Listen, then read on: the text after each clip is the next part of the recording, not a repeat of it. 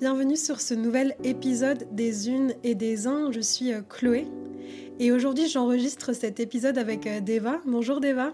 Bonjour Chloé. Deva, on s'est rencontrés il y a maintenant euh, quelques années dans le cadre d'un stage auquel j'ai participé, un stage pour les femmes autour de, du tantra, de la sexualité. Un stage où finalement, peut-être pour la première fois de toute ma vie de jeune femme, je me suis autorisée à aller explorer des territoires euh, inconnus jusqu'alors. Et surtout, je me suis autorisée à vivre avec d'autres femmes que moi des espaces euh, d'intimité. Et grâce à ça, je me suis rendu compte que de celles qui pensent que je suis toujours trop ou jamais assez, je suis venue comme euh, me restituer quelque chose. Aujourd'hui, Deva, on va aborder ensemble un sujet assez vaste et on va voir ce qui va en ressortir, mais c'est euh, dans la sexualité sortir du patriarcat. Dans ta vie de tous les jours, tu es euh, sexothérapeute depuis euh, quelques années.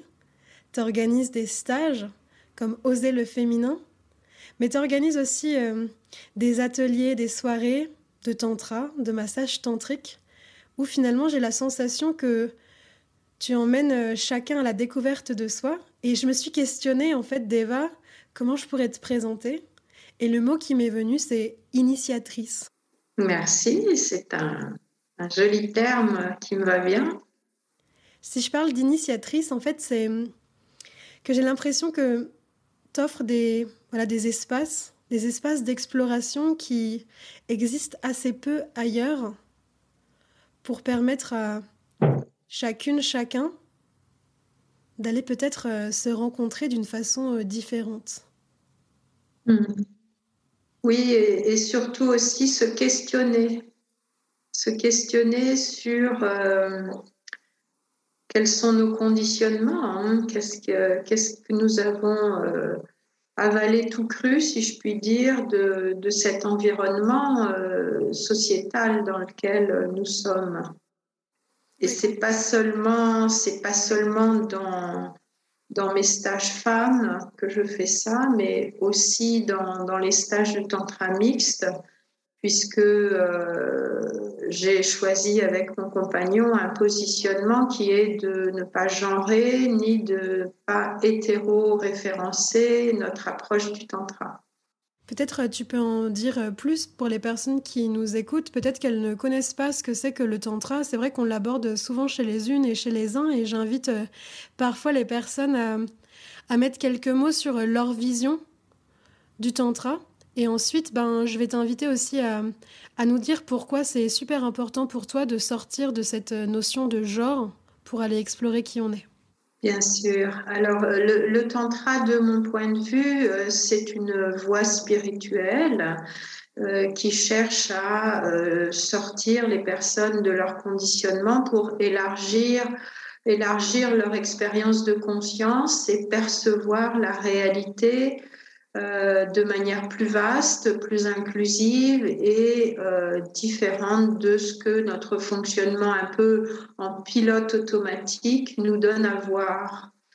Euh, donc c'est un ensemble de pratiques, tout comme le yoga a ses pratiques, c'est un ensemble de pratiques euh, qui vise à ce résultat-là, c'est-à-dire à percevoir cette espèce d'unité qu'il y a derrière tout, qui est la conscience pure.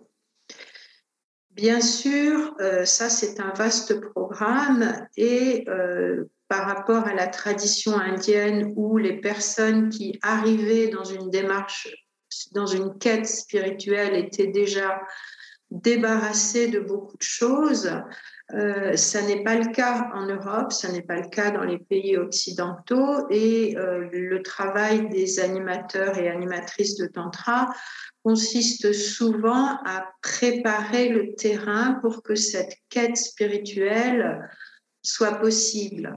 C'est dans ce sens-là qu'on va trouver dans le néo-tantra, le tantra moderne, beaucoup de pratiques qui visent à faire prendre conscience aux personnes de leurs difficultés, euh, je dirais psychologiques, hein, de leur névrose, notamment de leur névrose sexuelle.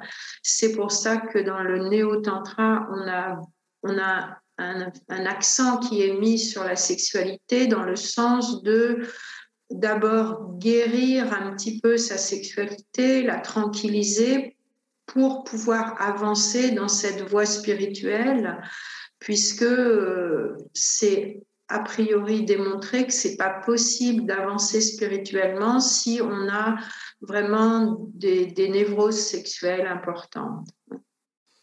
Oui, on dit que le tantra, en fait, c'est une voie euh, abrupte, une voie qui laisse rien, euh, enfin, transiger, en fait, c'est où on se rend compte de ce qui se passe pour nous. Et donc, c'est pour ça que ça peut parfois être un peu déroutant pour les personnes qui, qui, viennent dans des ateliers ou dans des, dans des stages, parce qu'elles se mettent à rencontrer des parties d'elles-mêmes ou des, des fonctionnements qu'elles n'avaient jusqu'à présent euh, pas vus.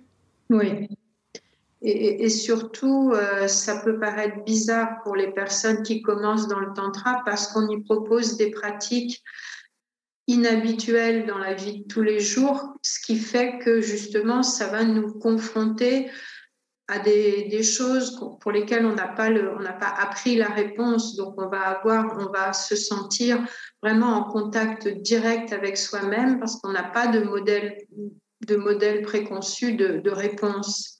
Et ça, c'est intéressant. C'est intéressant d'être confronté à je ne sais pas faire, donc je suis obligée d'être moi-même, d'être confrontée à moi-même. Oui, et moi j'ai l'impression aussi, de par mon expérience, que ces espaces m'ont permis finalement de déconditionner euh, les modèles qui avaient été les miens jusqu'à présent, peut-être dans ma représentation, dans ce que je m'imaginais devoir faire ou ne pas pouvoir faire. Oui, absolument. J'ai l'impression que... Oui, vas-y le tantra est souvent décrit comme une entreprise de déconditionnement. Bien sûr, l'être humain ne peut pas être totalement déconditionné. Ça, ça tient à notre nature biologique. Mais euh, ce qui me paraît important, c'est plutôt de choisir ces conditionnements, de choisir sous quel angle, sous quel point de vue je vais aborder la relation à moi, la relation aux autres, la relation au monde. Ouais, bah c'est justement ça. Moi, je me suis rendu compte euh, que ça m'avait permis de, sentir aussi quelle était euh, ma présence à mon corps, euh, de quoi j'avais envie, à quel moment est-ce que j'avais le droit aussi de, dire non ou de dire oui, ou même de demander ou de dire ouais, c'est super, en fait, moi j'ai envie de continuer comme ça. Chose que jusqu'à présent, euh, ben, j'avais pas vraiment eu accès. Et tu vois, euh, j'ai envie qu'on aille sur euh, peut-être la réponse pourquoi c'est important pour toi aujourd'hui de sortir de cette hétéronormativité.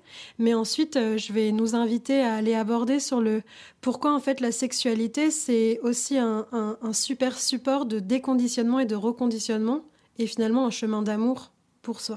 Oui, et ça, c'est vraiment un vaste sujet. Et là, on, sort du tantra, en fait. On est plus sur un volet euh, euh, de sexothérapeute, c'est-à-dire que la sexualité, c'est un construit culturel.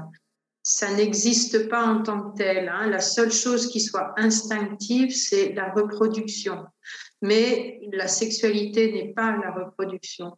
Et c'est ce qu'on constate à l'heure actuelle dans, dans le monde dans lequel on vit, c'est euh, comment euh, la sexualité est utilisée de nos jours encore pour faire pression sur les individus.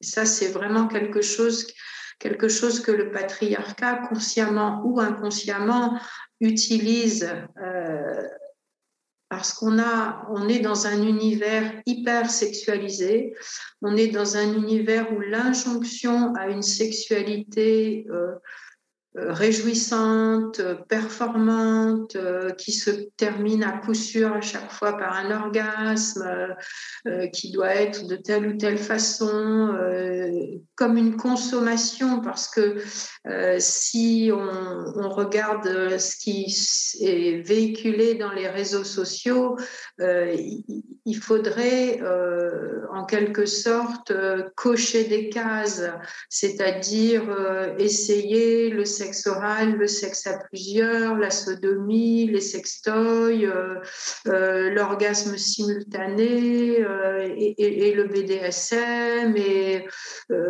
enfin toutes sortes de choses. Et ça, ça peut vraiment ça pèse lourd sur le psychisme des personnes, qu'elles soient, euh, qu'elles s'identifient hommes ou femmes, parce que on est dans une injonction à quelque chose qui correspond pas à, forcément à la nature de chaque personne. D'où finalement ce choix en fait euh, pour toi de proposer des espaces mixtes, des espaces euh, au-delà du genre pour que pour accompagner de ce que je comprends, les personnes en fait à se rencontrer dans cet espace d'authenticité? Oui, ça m'est arrivé de, ça nous arrive régulièrement avec mon compagnon de, proposer des, stages qui ne sont ni genrés ni hétéro-référencés. Hein, c'est-à-dire que la relation euh, hétérosexuelle homme-femme n'est pas du tout la base de travail. On est plus sur une base de travail de relations entre êtres humains et de voir qu'est-ce qu'il émerge de ça. Quand je, quand je ne me réfère pas à l'autre par rapport à son identité de genre ou à son sexe biologique, mais quand je me réfère à l'autre comme un autre être humain. Ça, ça peut être très intéressant. Oui, ça c'est du coup une exploration qui est proposée au niveau du tantra, mais aussi au niveau de, de la sexualité en fait, parce que c'est vrai que dans les voilà, notre titre de podcast aujourd'hui, c'est Sexualité sortir du patriarcat.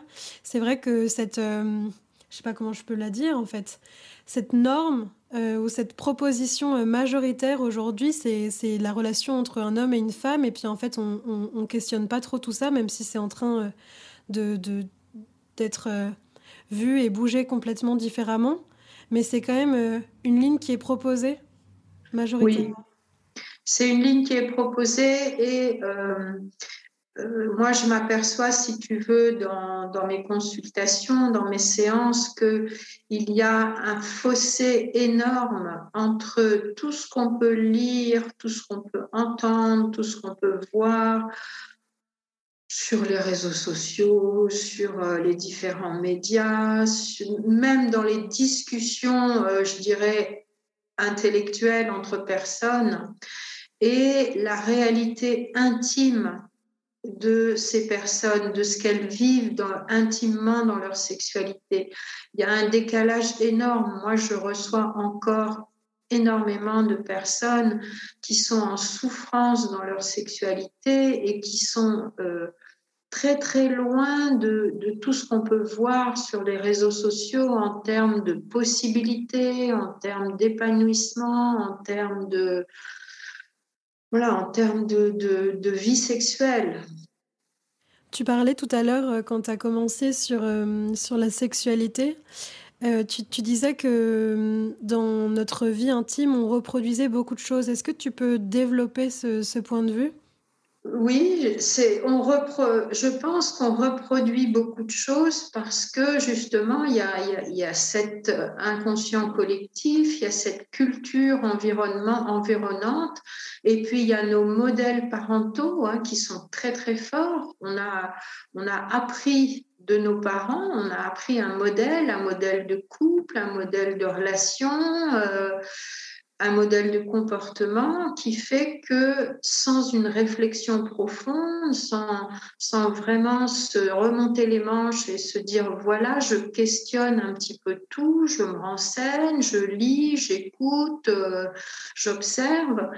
Sans ça, on, va directement dans, dans, des normes patriarcales où, où l'objet euh, l'objectif de la femme, c'est désirer être désirée, c'est-à-dire qu'elle va mettre tout en place pour, pour être vue, hein, pour être vue et pour être un objet de désir. Et euh, le rôle de l'homme, ce sera entre guillemets de conquérir, hein, de, euh, d'obtenir de cette femme une relation sexuelle d'une façon ou d'une autre. Hmm. En t'entendant, ça me fait me dire que en ce moment, je, je, j'ai plus du tout envie d'appeler ce mot, par exemple, pénétration. Ne serait-ce que, tu vois, quand on, quand je me penche en fait sur euh, sur la sexualité qui est proposée où on parle de, de préliminaire euh, après d'acte de pénétration et puis paf c'est terminé euh, je trouve qu'il y a quelque chose de très de très guerrier de très bah, conquérant comme tu as dit et de, très brutal en fait hmm. Et tu vois, c'est encore quelque chose qui est très prégnant chez tout le monde parce que moi, je, je, reçois beaucoup de, de femmes hein, euh, qui, qui veulent la pénétration. C'est-à-dire que euh, pour ces personnes-là, euh, s'il n'y a pas eu une pénétration, si l'homme n'a pas éjaculé, euh, elles se sentent pas bien, elles se sentent mal. c'est quand même assez curieux en, en, quelque sorte parce que statistiquement, on sait très bien que la pénétration n'est pas une source de plaisir majeur pour les femmes, hein, puisque statistiquement, environ 20% des femmes seulement arrivent à ressentir un orgasme euh, à la pénétration simple, hein, sans stimulation externe du clitoris. Donc c'est assez surprenant, mais c'est tellement ancré dans l'inconscient et dans la norme qu'un rapport sexuel, c'est forcément une pénétration. Et puis c'est fou aussi cette euh, remise en question qui peut y avoir, en tout cas euh, moi je le vois euh, parfois en en discutant avec, avec d'autres femmes, cette remise en question qui peut y avoir justement comme quand, quand la sexualité elle se passe pas selon ce schéma-là en fait, comme je te disais, préliminaire, pénétration, orgasme, c'est comme si ça remettait en question en fait toutes leurs valeurs, toute leur beauté ou même toutes les possibilités d'exploration de la relation. Oui, moi je dirais le, le scénario habituel, c'est plutôt préliminaire, sexe oral, pénétration et dodo.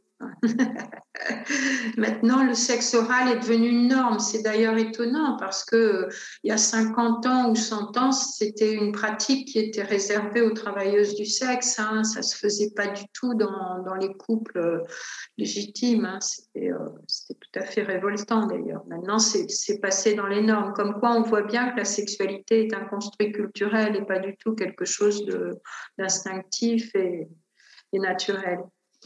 Euh, oui, euh, c'est surtout que euh, du fait de, de cette hypersexualisation qu'il y a dans notre culture, chaque, chaque personne a s'est fait une, représentation de qu'est-ce que ça doit être qu'une relation sexuelle aboutie entre guillemets.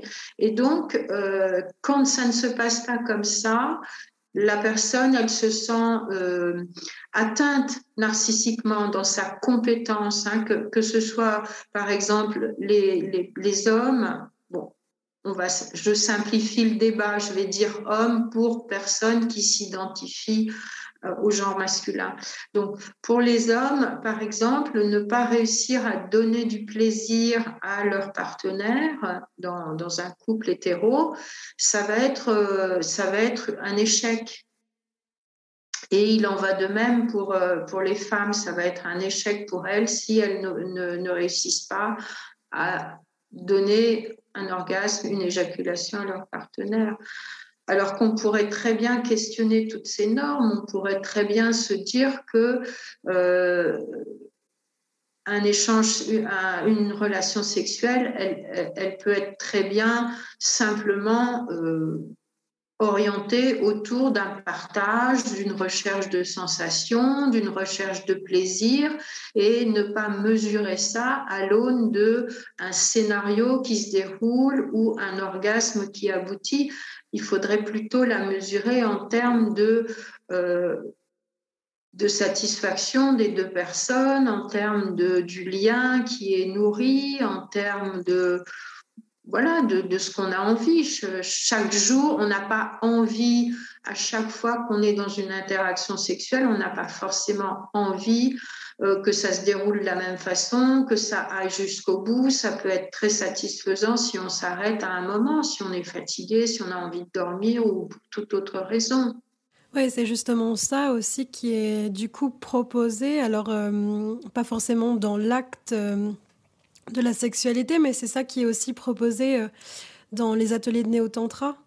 Parce que moi, ce que j'entends, c'est que euh, c'est une construction sociale, la sexualité, une construction où on reproduit des schémas et où on se fait d'ailleurs beaucoup de mal, enfin moi j'ai l'impression. Mais euh, ce que j'ai aussi envie de souligner, et c'est aussi pour ça que tu es là, Deva, c'est de dire, en fait, c'est possible de faire différemment.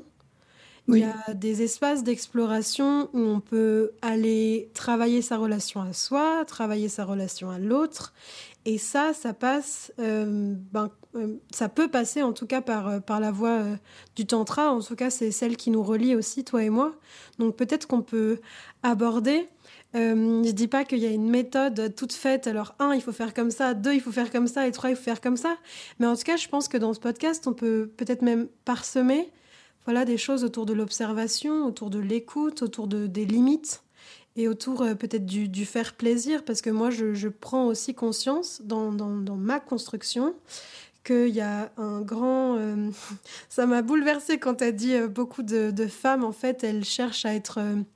elles désirent être désirées. Moi, ce que j'ai entendu, c'est comme le faire plaisir à tout prix, quoi. Mmh. voilà, peut-être qu'on peut, on peut aborder ces, ces espaces qui permettent de faire différemment. Moi, je pense que c'est pas nécessaire de, de, passer par le tantra, hein, ça serait trop réducteur. Je pense que chaque, euh, chaque personne est invitée à se questionner, à se questionner en étant honnête avec elle-même sur euh, qu'est-ce qui se passe quand je suis dans une interaction sexuelle, comment, euh, comment je me comporte, euh, quels sont mes objectifs pourquoi je m'engage dans une relation sexuelle Est-ce que je m'engage dans une relation sexuelle parce que j'en ai envie, parce que ça me fait plaisir euh, et, et dans quel but Est-ce que je cherche à avoir un orgasme Et c'est OK, c'est OK. Parfois, on a, une tension, on n'est pas content, on a eu une journée difficile et c'est vrai qu'un orgasme, ça te détend, ça fait du bien et c'est tout à fait OK. C'est juste d'être conscient, être conscient de la chose et euh, s'observer dans ses comportements. Et pour s'observer dans ses comportements, souvent, euh, la bonne méthode, c'est ralentir, ralentir, faire des pauses et aussi euh, communiquer, communiquer avec son ou sa partenaire sur bah, qu'est-ce que j'ai envie, comment je voudrais que ça se passe, jusqu'où j'ai envie d'aller.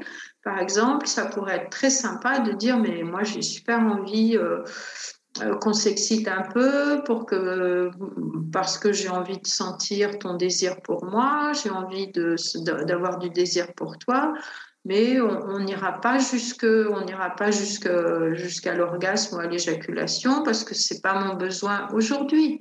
Par exemple, ça pourrait être sympa de vouloir dire ça, quoi. Et puis, dans l'histoire de la pénétration, euh, moi, je, enfin, je suppose que tu connais ce mot-là qui, qui, est sorti déjà depuis quelques années, qui est le fameux mot circlure, qui est vraiment intéressant, euh, justement, culturellement, parce que, oui. Peut-être on peut le définir euh, pour les personnes qui ne le, qui le connaissent pas. Absolument. Moi, j'ai envie de dire que c'est comme laisser petit à petit s'ouvrir, accueillir. Enfin, c'est c'est pas, euh, tu vois, à contrario de la pénétration qui est plutôt pour moi un mouvement où on rentre. Euh, ou même parfois peut-être on, force, euh, ou d'ailleurs souvent il peut y avoir comme des, douleurs en fait, et eh ben à l'inverse c'est prendre le temps comme si on, on ouvrait, ben, on ouvrait la porte en fait tranquillement quoi. Oui, la, différence entre ces deux mots, pénétrer et circlure, c'est que dans la pénétration, c'est euh, donc l'objet ou la partie pénétrante qui est active, alors que dans circlure, c'est la partie accueillante qui est active, c'est-à-dire qui va entourer, qui va aspirer, qui va masser, qui va euh, je dirais presque, oui, tirer à l'intérieur, tirer vers elle la partie pénétrante, hein, quel que soit d'ailleurs, euh, que ce soit un, pénis, un doigt, euh, un sextoy ou toute autre chose. C'est, du, coup, c'est vraiment une différence de point de vue. Hein. autant dans la pénétration, ben, le trou, si je puis dire, est, complètement passif, euh, autant dans la circlusion, c'est tout à fait l'inverse. Donc voilà pour euh, la définition, et du coup, euh, tu étais en train de, parler justement. De, cette fameuse circlusion qui, je trouve, pose des bases très différentes parce que moi, souvent, dans ce que je remarque euh, chez les, les, femmes qui viennent me voir et qui souvent ont des douleurs à la pénétration, hein, c'est un chiffre énorme, je ne l'ai pas en tête, le chiffre des, des, des, femmes qui ont déjà eu des douleurs à la pénétration, mais c'est plus que la moitié. Hein. Euh, donc, la, circlusion, elle va justement permettre euh, d'éviter ça parce que c'est euh, la personne qui, accueille l'objet pénétrant qui va décider du moment, qui va décider de quand et de comment et de quelle profondeur et de quel rythme et de quelle intensité. Et moi, ce que je remarque souvent, c'est que les femmes sont pressées comme si elles avaient introjecté cette injonction qu'il faut vite, faut vite aller à la pénétration. Ça me fait sourire. Euh, je trouve qu'il y a aussi, euh, c'est très empuissant en fait. Euh, parce que, donc euh, voilà, peut-être que tu l'as compris et que les personnes qui nous écoutent l'auront compris aussi, ce mot euh, pénétration, en fait, je, crois que je le trouve un peu abject. Enfin, il y a vraiment un truc où ça me va plus du tout en ce moment. Et je trouve qu'il y a vraiment quelque chose de très, très empuissant qui, bah, qui redonne aussi ce, voilà, ce, pouvoir de sentir, ok, est-ce que là c'est bon pour moi? Est-ce que là ça l'est pas? De quelle mesure? Dans quelle manière, en fait, j'ai aussi envie de d'entrer en interaction parce que, parce que finalement, c'est ça. Bien sûr, mais euh, d'un point de vue, euh, d'un point de vue plus euh, énergétique et symbolique et spirituel, la pénétration ou la circlusion, enfin bref, le contact entre le, le, vagin et le pénis, par exemple, ça peut être quelque chose de magnifique parce que ça, ça, ça va de pair avec euh, une pénétration psychique, c'est-à-dire que j'accueille aussi l'autre dans son être, et ça, ça peut être, euh, c'est pas genré, c'est-à-dire que euh, dans une dans une interaction, dans je dirais pour moi faire l'amour finalement ça serait ça, ça serait accueillir la totalité de l'être de l'autre en moi que je sois homme ou que je sois femme. Et du coup, ce qui est intéressant dans ce point de vue-là, c'est qu'on voit que euh, l'homme, il va euh, nourrir son aspect féminin en accueillant, en accueillant à l'intérieur de lui, en étant pénétré psychiquement par sa partenaire. Et ça, c'est intéressant aussi. Il y a une sorte euh, d'interpénétration des deux êtres. Et c'est un peu cette idée d'union. À ce moment-là, quelque part, euh, les, deux, les deux êtres énergétiques, les deux psychés se rencontrent, s'unissent et se mélangent.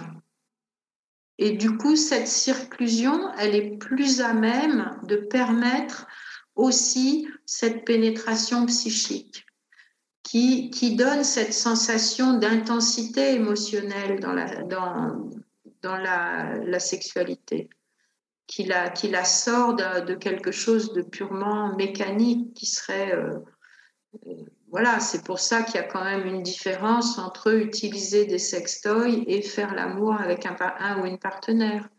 Même si je trouve ça très bien d'utiliser des sextoys, hein, j'ai rien contre. Mais il y a une dimension du coup parce qu'il y a une interaction psychique, émotionnelle, il y a une dimension qui est bien plus forte quand on est avec une autre personne que quand on est avec un objet euh, électrique. Toi, euh, dans, dans, ta vie d'Eva, il y a quelque chose aussi de très important, c'est euh, le massage. Donc peut-être qu'on peut poser quelques mots aussi, parce que moi, quand je t'entends parler, d'ailleurs, je suis tout en émoi, je trouve ça merveilleux, j'ai, j'ai mon, cœur grand ouvert. Euh, accepter, accueillir l'autre dans toute sa dimension, et du coup, c'est s'accueillir soi. Euh, ça passe, euh, à mon sens, par, par le regard, par la proximité, par le contact, par le toucher, par l'énergie, par la respiration. Et des choses qui me semblent très très très importantes aussi de, reposer, c'est euh, cette nécessité qu'on a toutes et tous d'être euh, en contact physique, notamment par, euh, le toucher. Mmh. Oui, le, massage, c'est vraiment quelque chose qui, qui, est formidable et quand on est en relation intime, amoureuse avec une autre personne, moi je ne peux que, que conseiller de se masser, se masser entre partenaires, en, posant bien sûr un cadre, parce que euh, c'est pas parce qu'il y a massage que ça va nécessairement se terminer par une, relation sexuelle. Il faut bien décider entre partenaires si avant on se donne la possibilité ou pas. Les deux sont bien. On se donne la possibilité ou pas qu'il y ait une, qu'il y ait une relation sexuelle après, mais simplement le fait de, de masser, de masser la personne, c'est, c'est vraiment euh, il n'y a jamais quelqu'un d'actif et de passif dans le massage. On est touchés tous les deux. Hein. C'est ça qui est extraordinaire dans le massage, c'est que les deux personnes sont touchées. Hein. Et c'est justement là où il peut vraiment y avoir cette, euh, cet abandon total, cette confiance totale dans l'autre et qui va me permettre aussi à moi de, me rencontrer, de me reconnecter à mon corps, à mon être profond et euh, qui va me donner aussi cette profondeur dans la relation à l'autre. Parce que plus je me suis rencontrée moi-même, mieux je me connais, mieux je suis allée visiter mes ombres, plus je vais avoir une capacité à être en relation avec l'autre qui sera de grande qualité. Oui. Moi, j'ai rencontré mon partenaire comme ça, en fait. La première fois qu'on s'est re-rencontrés euh, en dehors du cadre de notre première rencontre, on n'est pas rentré euh, vraiment dans, l'échange et dans la parole, mais euh, on s'est offert de, se masser en fait. Et euh, c'est très important ce que tu as dit sur le fait de poser un cadre, parce que souvent dans notre société, en tout cas aujourd'hui, le massage, il est envisagé comme par exemple un, préliminaire, et ça, ça, induit toujours quelque chose en fait. Alors que ben, le massage, c'est extrêmement important. Et d'ailleurs, on le voit aussi euh, quand, quand, l'enfant naît, dans, dans, le lien, dans le continuum avec la, proximité avec la mère. Ce pot à pot, il est extrêmement euh, essentiel dans le développement de l'enfant, dans le développement de l'individu.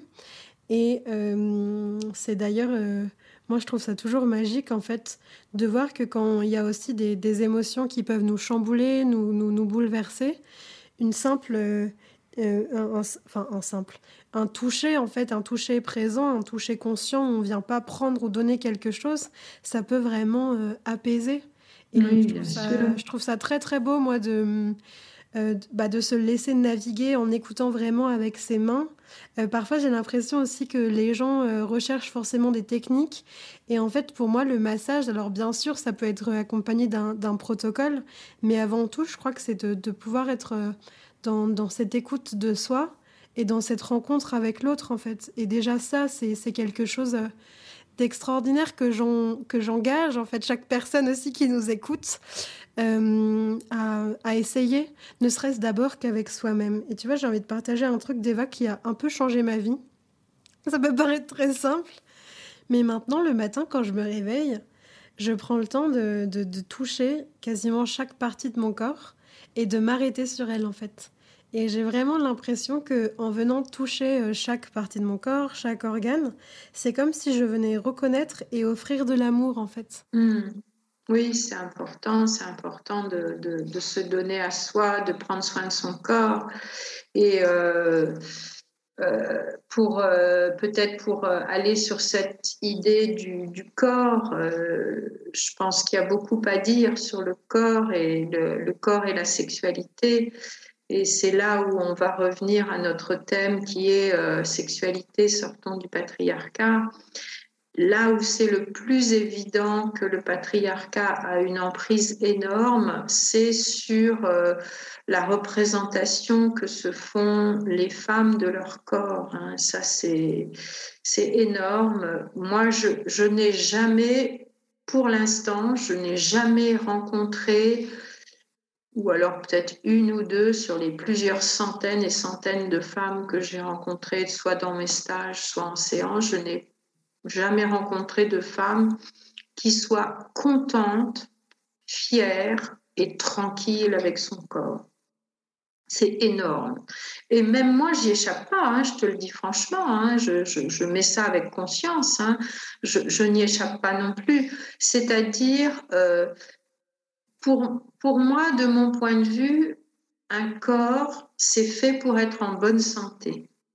C'est-à-dire qu'à partir du moment où le corps est en bonne santé, c'est le critère, le seul et unique critère qui fait que ton corps, il est bien.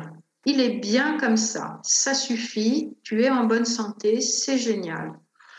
Alors que, ben non, la plupart des femmes, euh, et, de manière très surprenante, souvent celles qui correspondent le mieux au canon de beauté euh, imposé par la société, c'est celles-là qui sont les moins contentes, très curieusement. Donc ça, c'est vraiment la, la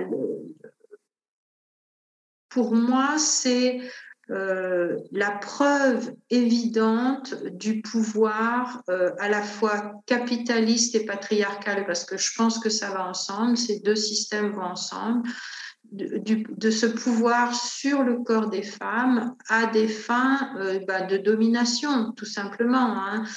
Quelqu'un qui n'est pas tranquille avec son corps, c'est quelqu'un qui est plus facile à manipuler, c'est quelqu'un qui est plus facile à dominer, c'est quelqu'un euh, qui ne va pas revendiquer des choses. Hein. Hmm. Et moi, j'encourage vraiment toutes les femmes à refaire ce, à faire ce chemin de euh, se remettre en amour avec leur corps, quelle que soit son apparence, quel que soit son âge. La, seule chose qui compte, c'est qu'il soit en bonne santé.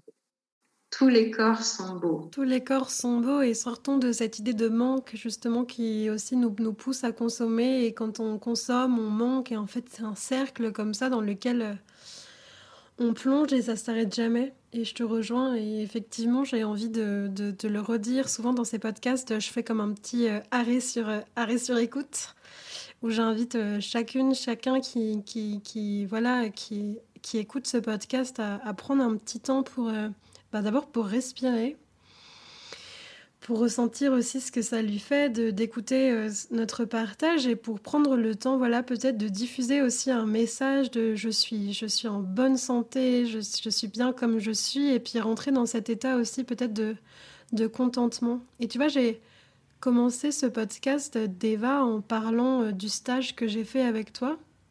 Alors je vais pas dévoiler le contenu du stage c'est pas ça le propos. En revanche euh, ça a été un des premiers espaces où euh, je me suis sentie invitée à m'observer. M'observer pour arrêter aussi de laisser les autres me définir.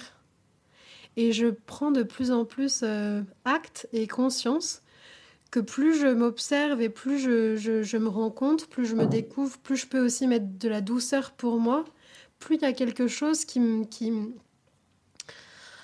Qui m'amène à, m'autoriser, à me sentir décomplexée. Alors bien sûr, euh, moi aussi, hein, je, n'y échappe pas. Euh, tous ces moments où je, je, suis super méchante avec moi-même. J'y travaille, je pense qu'on y travaille toutes, mais qu'on a besoin en fait de, de réentendre, voilà, de, de, déposer de la douceur, de s'observer, de prendre le temps. Il n'y a rien qui presse. Et je crois que c'est un truc, euh, tu vois, parce qu'il y a quand même euh, un, sacré nombre d'années qui nous séparent, euh, d'Eva, toi et moi. Mhm. J'ai l'impression que c'est quelque chose qui arrive un peu plus tard, tu sais. c'est peut-être faux, hein, mais que plus on, évolue en âge, plus il y a quelque chose qui se, qui se relâche aussi, parce qu'en fait, le corps, il, il, est plus, il est plus comme avant. Et, et c'est super précieux pour moi qu'on puisse parler bah voilà, moi j'ai 26 ans, toi maintenant t'en as, en as 67. Et de pouvoir aussi, tu vois, euh, comme ça, euh, s'empuissancer parce que parce qu'on discute et on se rend compte que euh, on, traverse finalement les mêmes choses, peu importe notre âge et peu importe notre contexte. Et voilà, moi aussi j'ai envie de, de, de, de, redire, chaque corps est beau, peu importe en fait à quoi il ressemble, peu importe la forme de nos, de, nos bras, de nos seins, de nos fesses, de, notre, de nos ventres. Et, euh, et aussi un autre truc, c'est que plus on est focalisé sur euh, nos défauts présupposés, moins on peut aussi être dans notre création et dans notre beauté. Et donc ça, je crois que c'est super important euh, aussi pour sortir de cet état d'oppression, de domination, de se, voilà, de se restituer qui nous sommes, de nous regarder pour ce qu'on est, et puis aussi de nous autoriser à, Ben ouais, en fait, je suis belle et j'ai plein de choses à offrir au monde, en fait, peu importe la façon d'ailleurs dont je, je, je, le fais. Hmm. Oui, oui, oui. C'est, on, on, vit dans un environnement qui est, euh, qui est toxique pour, euh, pour l'épanouissement de soi parce que parce qu'on nous donne des on nous donne à voir des modèles qui sont inatteignables euh, et on voit bien comme ça euh, à travers tout ce qui peut se passer sur les réseaux sociaux où il y a des filtres pour transformer l'apparence etc donc euh, tout est entre guillemets faux et ça, laisserait à penser qu'en fait c'est ça la réalité. Et moi, ce que j'aime beaucoup dans mes stages, c'est le moment où, euh, par exemple dans les stages femmes, où euh, on peut voir la réalité des corps des, femmes, quoi, et, et dans, dans leurs différences et dans leur réalité. Et ça, c'est un fait indéniable que aucun de ces corps ou très peu de ces corps correspondent aux soi-disant standards qu'il faudrait euh, atteindre. Donc cessons, cessons cette démarche schizophrénique d'atteindre des standards qui ne sont pas réalisables. Ça, c'est un point important pour sortir du patriarcat. Et je pense que le, deuxième point euh, qui me paraîtrait important à discuter, c'est euh, tout ce qu'il y a autour de, des injonctions autour de la sexualité. Euh, je vais m'expliquer. Euh, il y a maintenant plusieurs dizaines d'années, bien sûr, que les femmes ont gagné ce droit à, gérer leur, maternité, hein, gérer la procréation. Et du coup est apparue euh, une autre forme de contrainte qui serait qu'il euh, ne peut pas y avoir de vie euh, sans une sexualité épanouie, sans une sexualité vraiment expérimentale, où il faudrait expérimenter toutes sortes de choses, c'est ce que je disais au début. C'est-à-dire qu'il y, a, maintenant une injonction qui pèse sur les gens de se dire, si tu n'as pas une sexualité épanouie, tu as raté ta vie. Tu vois ce que je veux dire? Oui, ouais, je vois très bien, et c'est ce que je te disais euh, tout à l'heure, c'est euh, pour moi, en fait, euh, ça fait beaucoup de mal. Ça fait beaucoup de mal. C'est important juste par contre que je fasse une petite nuance euh, sur euh, quand tu dis que les femmes ont eu accès aussi euh, à la gestion de leur maternité. Je pense que tu parles l'accès à l'IVG, à la pilule, parce que pour moi, on n'en est pas encore totalement arrivé au niveau de, de, la justice reproductive. En fait, du coup, je fais juste une petite nuance là-dessus. Mais mais oui, oui, je te, je te, rejoins totalement sur le fait que hum, si la vie n'est pas Instagrammable, merveilleuse et, et, toute lisse, il y a quelque chose où, enfin, c'est, ouais, beaucoup hmm. d'entre nous peuvent se sentir minables, en fait, ouais. Et, moi, je reçois beaucoup de personnes qui euh, ne se sentent pas, entre guillemets, normales parce que euh, leur vie sexuelle ne correspond pas à ce que euh, ce qui est présenté dans les médias. Hein, euh.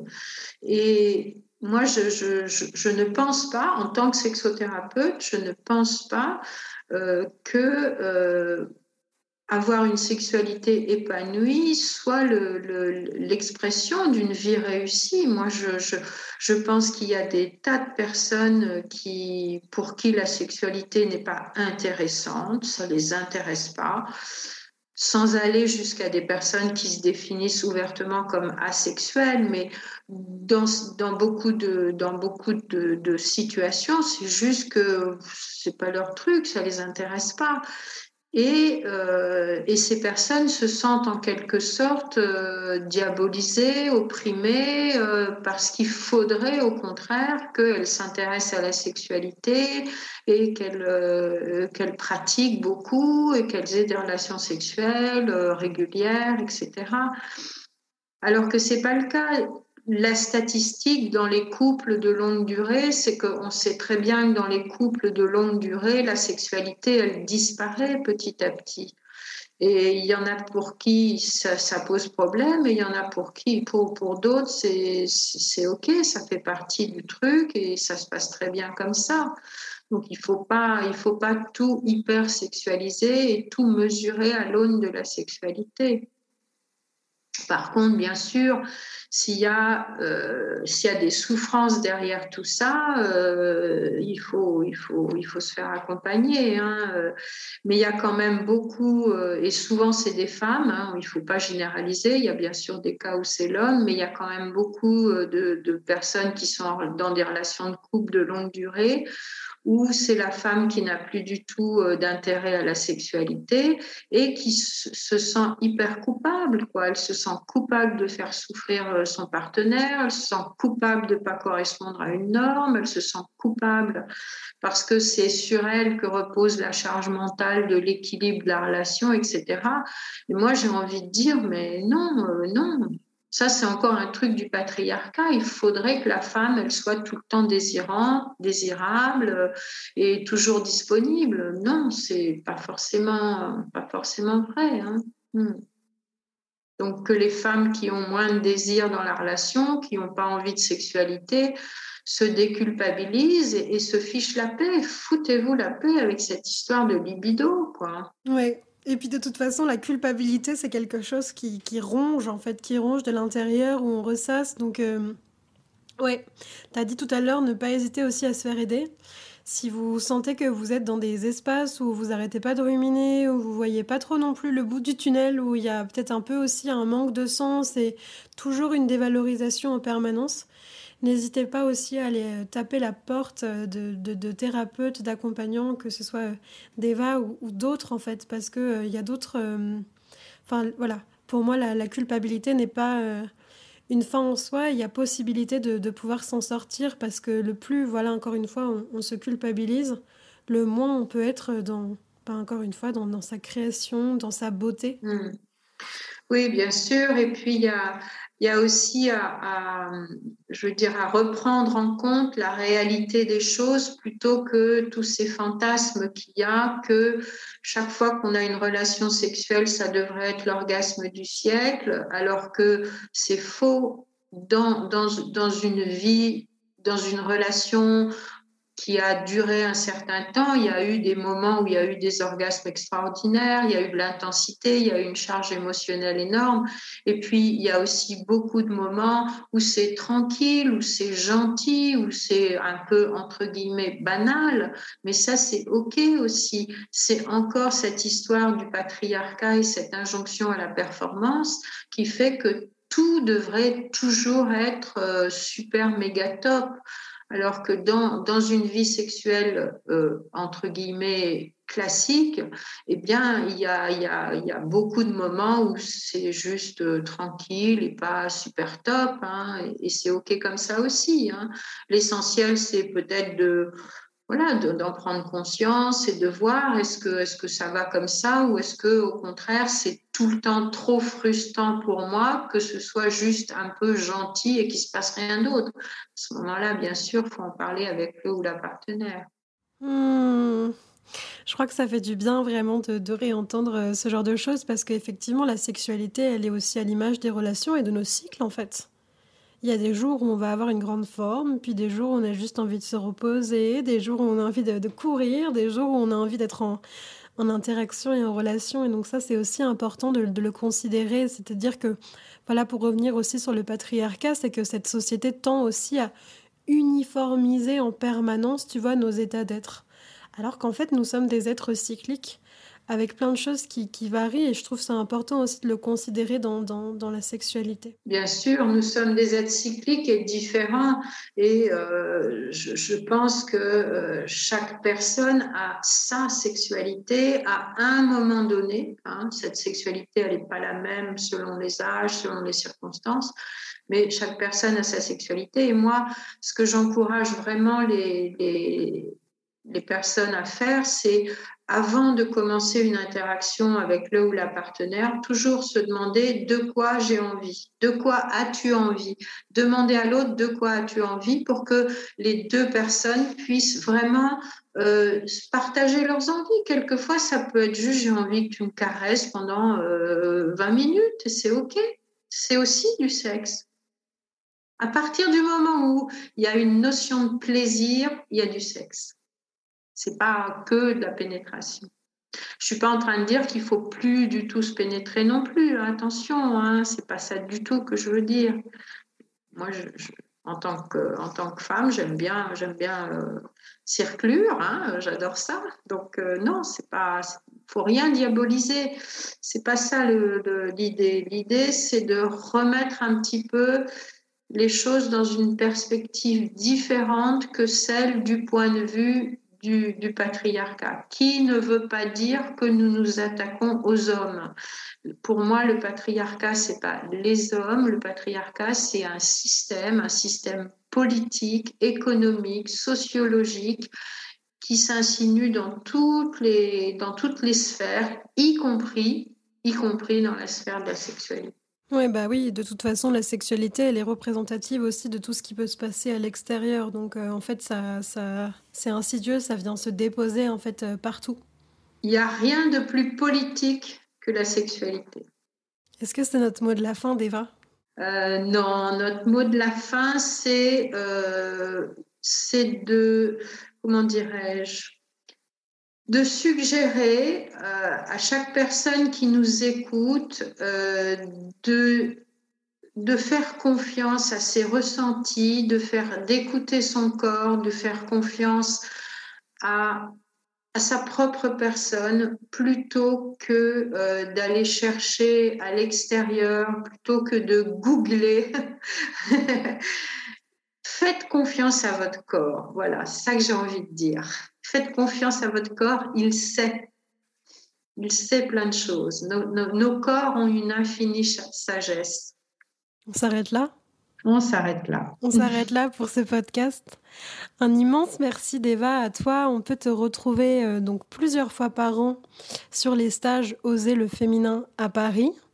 Oui. On peut te retrouver une fois par mois sur des soirées tantra mixtes. Oui.